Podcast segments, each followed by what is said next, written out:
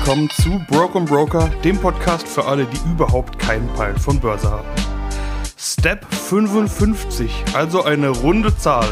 Ich könnte fast sagen, wir haben was zu feiern, aber irgendwie sind Jubiläen und runde Zahlen gerade überall.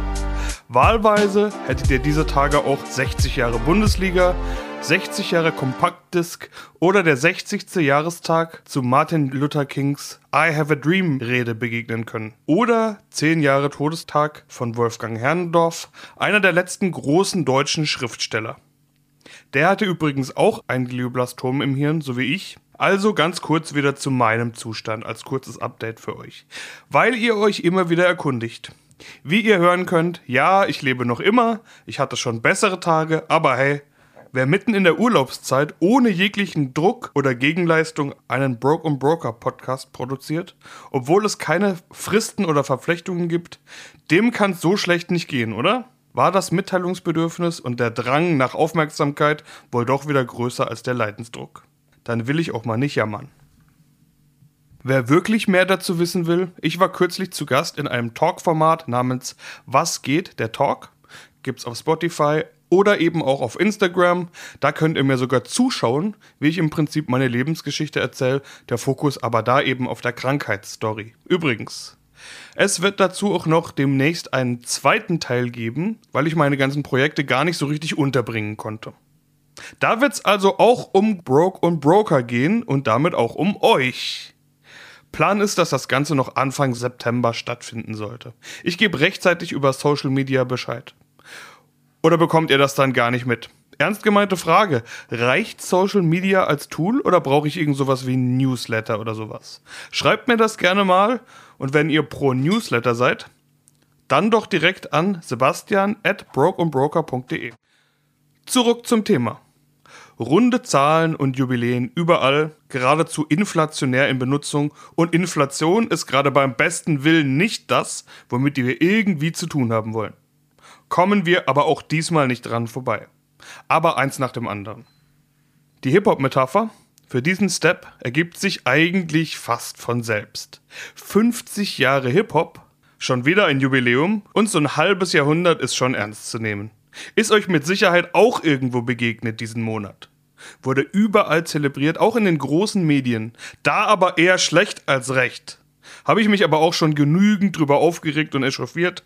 Da verweise ich gerne wieder auf meine Lautsprecher-Radioshow. Natürlich haben wir das Thema da auch aufgegriffen. Könnt ihr auf Soundcloud nachhören. Kurz zu den Fakten. Hip-Hop ist überall. Musik, Tanz, Kunst, Design, Mode, Sprache, vor allen Dingen Jugendsprache und Slang und so weiter. Vor allen Dingen in den USA. Da sind Figuren wie Will Smith, Kanye West, LL Cool J oder Ice Cube längst als Entertainer wahrgenommen und nicht mehr als lustige Rap-Figuren, die man eben nicht so ernst nehmen sollte.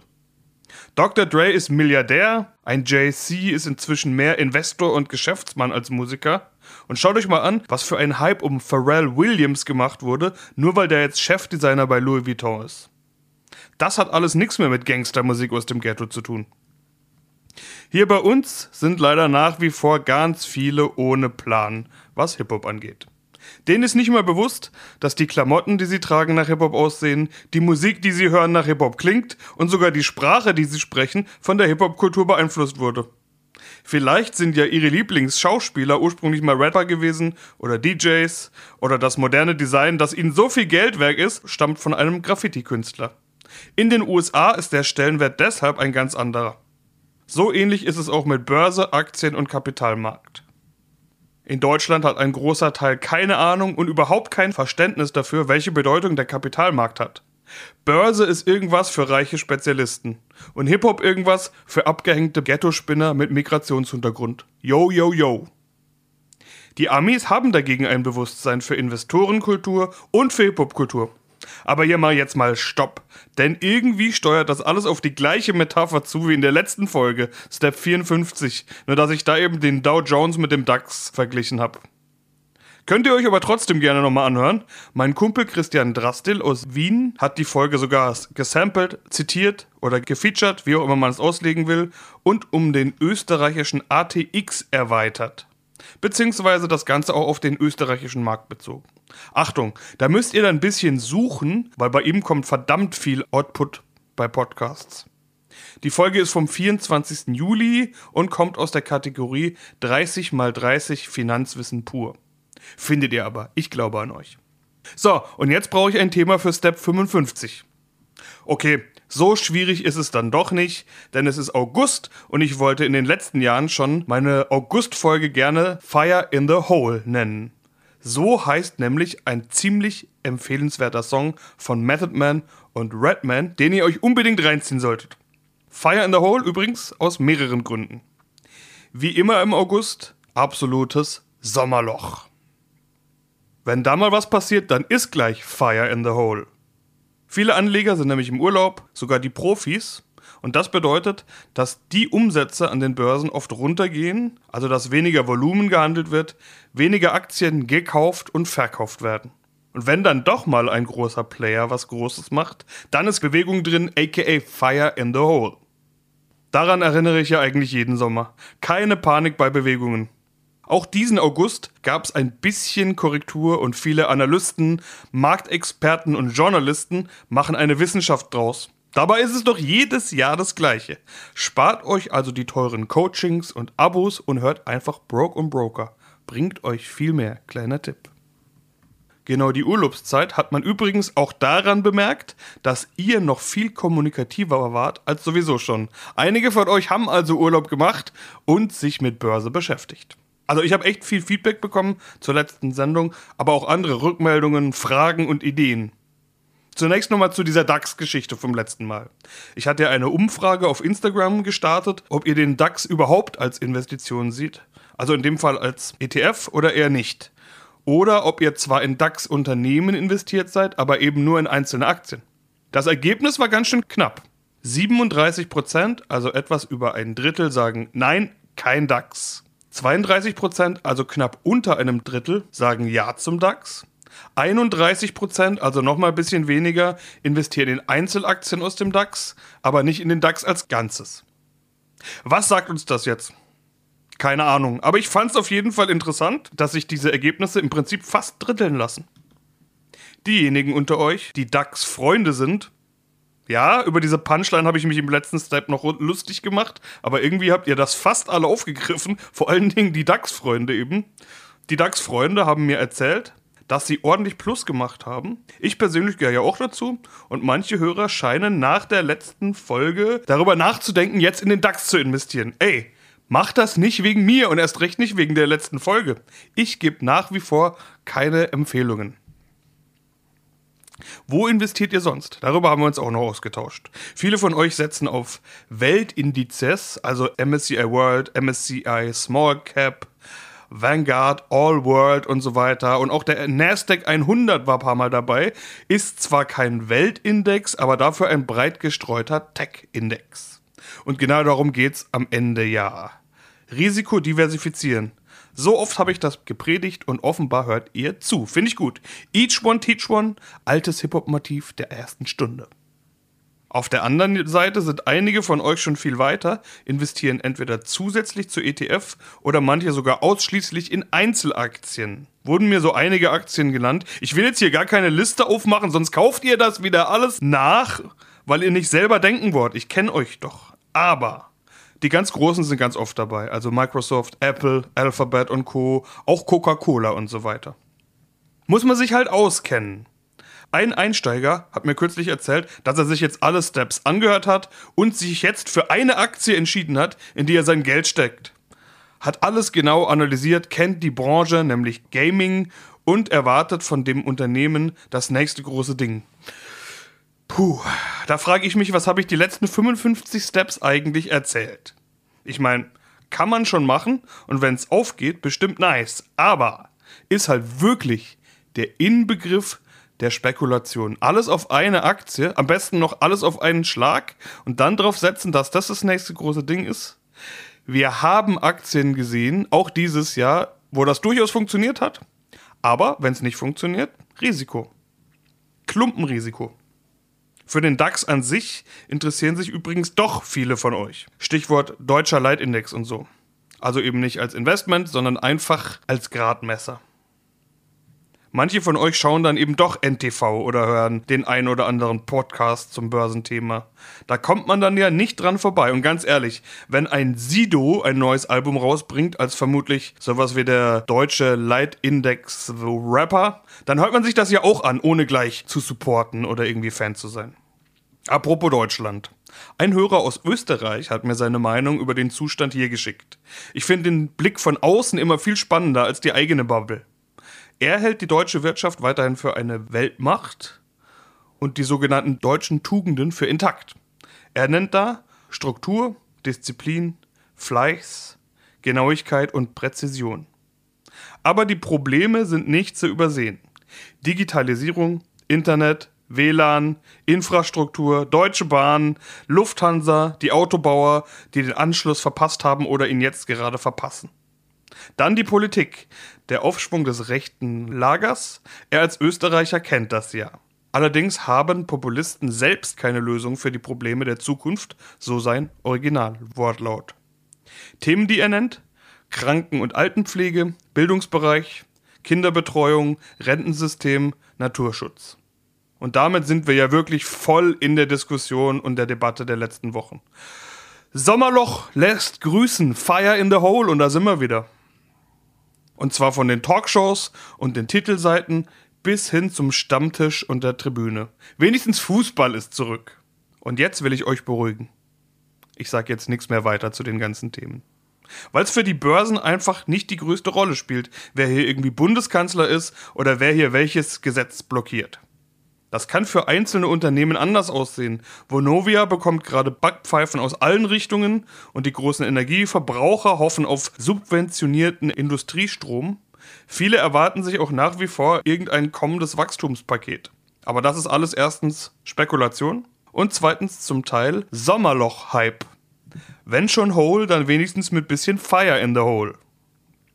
Ich habe in letzter Zeit einige Diskussionen zu den aktuellen Politikproblemen mit verschiedenen Leuten geführt, und zwar von ziemlich links bis eher konservativ, würde ich sagen. Ist spannend und ich weiß ja selbst keine guten Lösungen. Das ist wohl das Einzige, was ich mit der AfD gemeinsam habe. Ich bin unzufrieden mit der Situation und die Antworten der Regierung finde ich auch nicht gut, aber ich habe selbst keine besseren Ideen.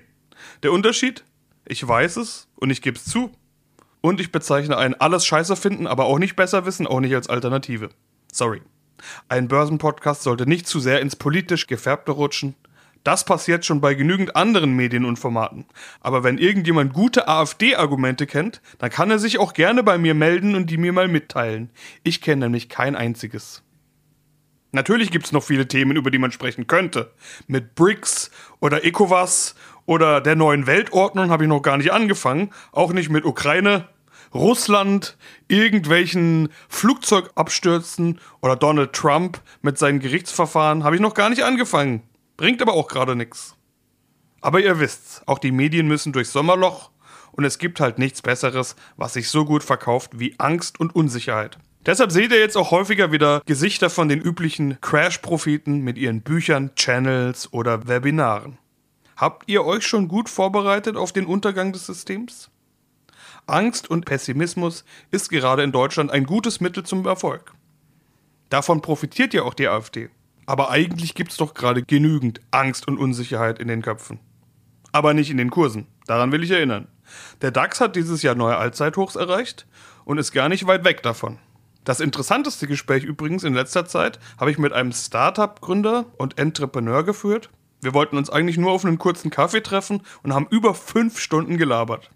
Eine Punchline von ihm: Deutschland wird wie bei einem Squeeze-Out ausgepresst.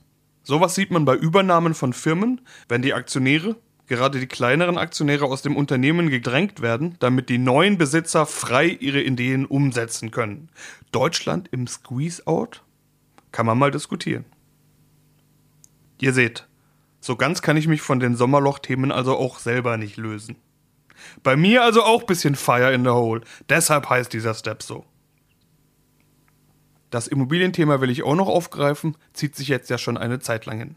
Vonovia, also der Marktführer in Deutschland, hat schon vor einiger Zeit Investitionen in Neubau gestoppt. Materialkosten zu teuer, Stichwort Inflation Rohstoffe, manchmal nicht verfügbar. Da könnte man auch den Krieg in der Ukraine nennen. Handwerker und Bauarbeiter mega teuer in Deutschland oder sie fehlen ganz, Fachkräftemangel und so. So werden keine neuen Wohnungen gebaut. Aber die bräuchte man, um die Mieten niedrig zu halten. Aber steigende Mieten will die Regierung angeblich jetzt sowieso erstmal verbieten, aussetzen, zumindest zum Teil. Hinzu steigende Zinsen, wer also nicht aus der Portokasse zahlt, und das macht wirklich niemand, für den wird's gerade richtig fett teuer. Und so kommen immer mehr Immofirmen in Schieflage. Gerade erst wieder die Firma Interboden. Auch private Häuslebauer kommen in Schwierigkeiten. Entweder haben sie sich verkalkuliert, weil die Kosten eben immer weiter steigen, oder eben die ausführende Baufirma in Probleme kommt und den Bau stoppt. Liest man gerade überall.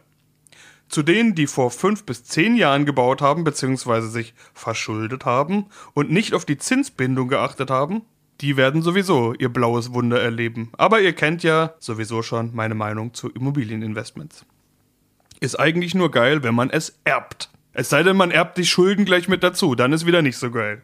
Und wer weiß, vielleicht lässt sich die Politik beim Thema Erben ja auch noch mal was einfallen.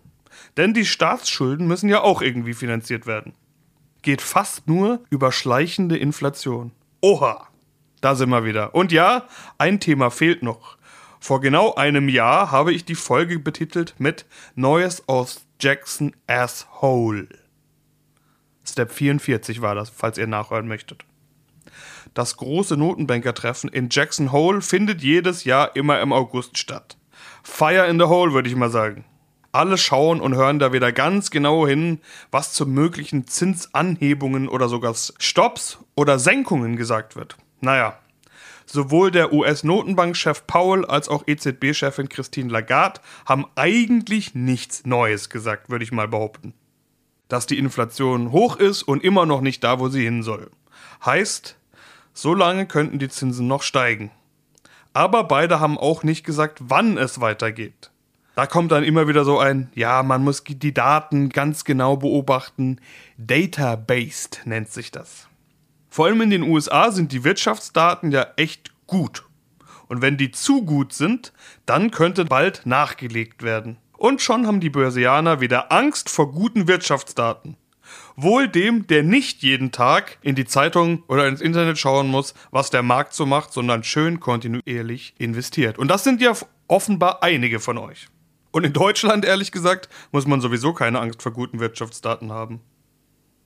Was tatsächlich ein bisschen Feier ins Sommerhole gebracht hat, war die Berichtssaison. Da sind wie immer die Amis die Stars. Diesmal hat Chip-Spezialist Nvidia allen die Show gestohlen und erwartet eine noch bessere Zukunft als sowieso schon angekündigt.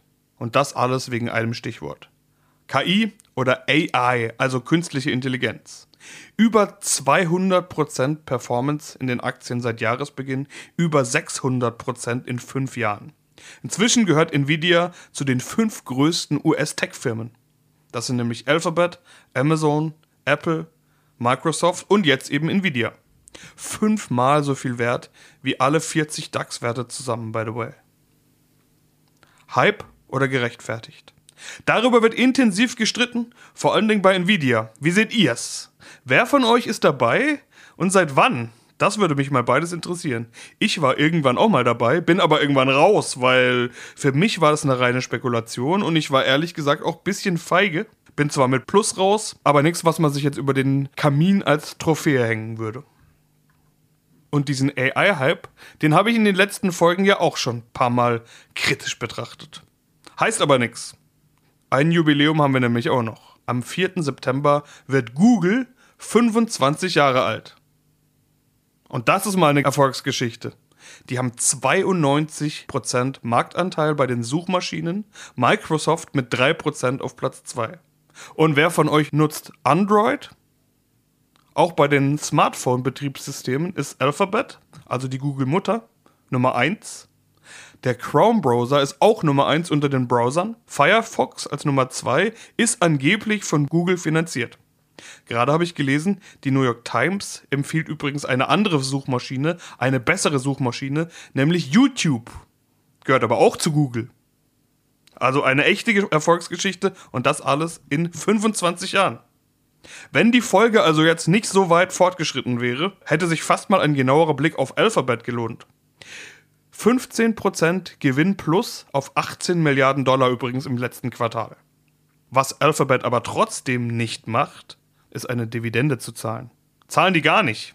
Und das ist der letzte Punkt, der auf meiner Feedbackliste steht. Viele, die nicht auf den DAX setzen oder sogar gar nicht auf ETF, sondern eben auf Einzelaktien, die schauen auf dividendenstarke Aktien. Und da gibt es auch in Deutschland und selbst im DAX einige gute Aktien. In der gerade gelaufenen Berichtssaison bzw. Dividendensaison haben die börsennotierten Unternehmen weltweit 568 Milliarden Dollar Dividende ausgeschüttet und damit so viel wie niemals zuvor. Gebt euch das mal. Auch ich habe hier und da wieder mal Dividenden bekommen und ich freue mich jedes Mal, auch wenn es nicht immer hohe Dividenden sind, aber es fühlt sich einfach gut an. Die Prognosen übrigens gehen davon aus, dass die Dividenden im Gesamtjahr weltweit um 5,2% steigen werden, auf insgesamt 1,64 Billionen US-Dollar. Auch das wäre ein Rekord. Also Dividenden scheinen sich aktuell zu lohnen.